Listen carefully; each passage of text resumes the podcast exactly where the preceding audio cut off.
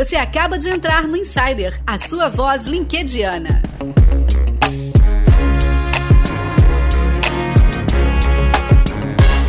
Chegamos com o episódio número 107 do Insider Podcast. Esse aqui que você está ouvindo é o mais curto que dá um foco em um único produtor de conteúdo. Em menos de 10 minutos você ouve LinkedIn, carreira, empreendedorismo, se atualiza e tem um baita conteudista de bandeja para você se conectar lá na maior rede profissional do mundo. Hoje você vai ouvir ações de saúde emocional em empresas que podem fazer uma diferença monstruosa nos resultados da empresa. Essa postagem veio do Carlos Manuel, que é mentor de carreiras e especialista em estratégia de recolocação pelo LinkedIn.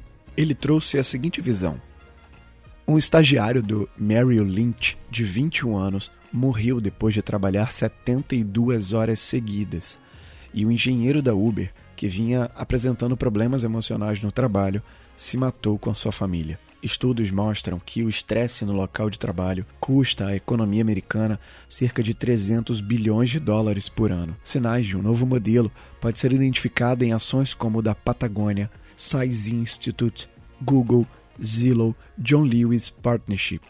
Dentre as diferenças, vemos que os empregados têm uma folga por mês, fim de semana de três dias, os gerentes são orientados a não ligar ou enviar e-mails após o expediente, assim como não é bem visto o trabalho feito fora da empresa e o SAIS Institute tem um diretor de saúde. Que bacana!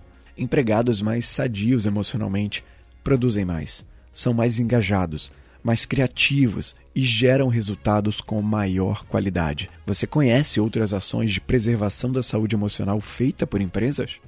Olha, Carlos, eu particularmente só me lembro de empresas que disponibilizam um psicólogo né, para dentro da empresa, para atendimento aos colaboradores. Acho que seria uma ação boa de saúde emocional. E esse episódio, de certa forma, tem a ver com o episódio que a gente trouxe antes, o 106, que é o anterior a esse, que falava sobre um ambiente hostil. E aqui você vê meio que uma consequência que pode ocasionar as notícias que ele trouxe aqui nessa postagem. E ele complementou trazendo algumas soluções que já estão sendo aplicadas no mercado para evitar que isso aconteça. E além disso, o Carlos mandou um áudio exclusivo aqui pra gente, conteúdo exclusivo do Insider. Eu gosto de falar isso porque é muito bacana quando um produtor de conteúdo lá da rede engaja e interage com a gente. Então, bora ouvir o Carlos. Solta a voz, Carlos.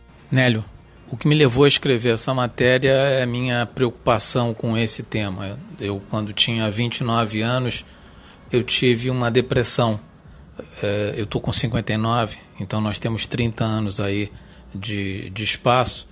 Na época nós não falávamos em burnout, falávamos em muito pouco em depressão, era um assunto muito polêmico.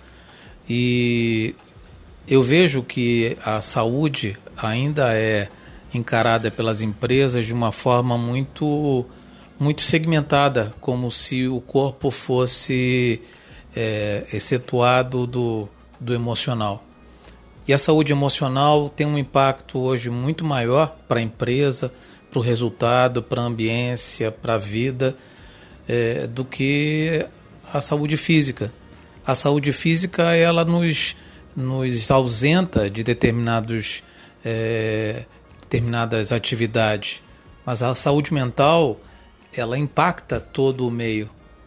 Quando eu escrevi que esses dois profissionais, como exemplo, tiveram esses episódios trágicos, eu quis mostrar que hoje talvez seja a hora de, de a gente parar, as empresas pararem e dar atenção devida a isso, como uma das empresas que eu citei, que criou uma diretoria de saúde.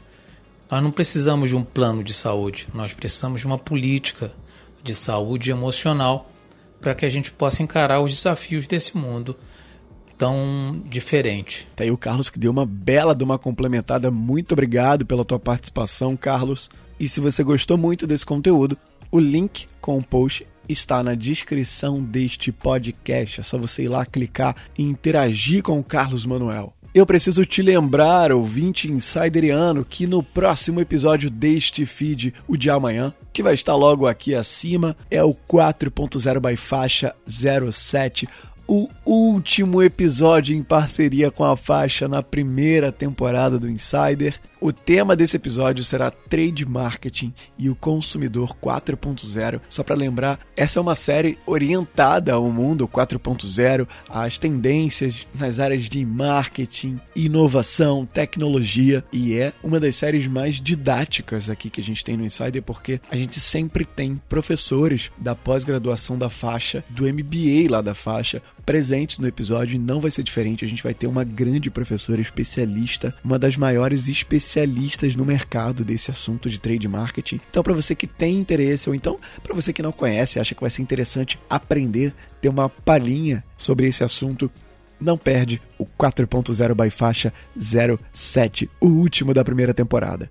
Eu quero te agradecer pela tua audiência, grande abraço para você e até a próxima. Tchau.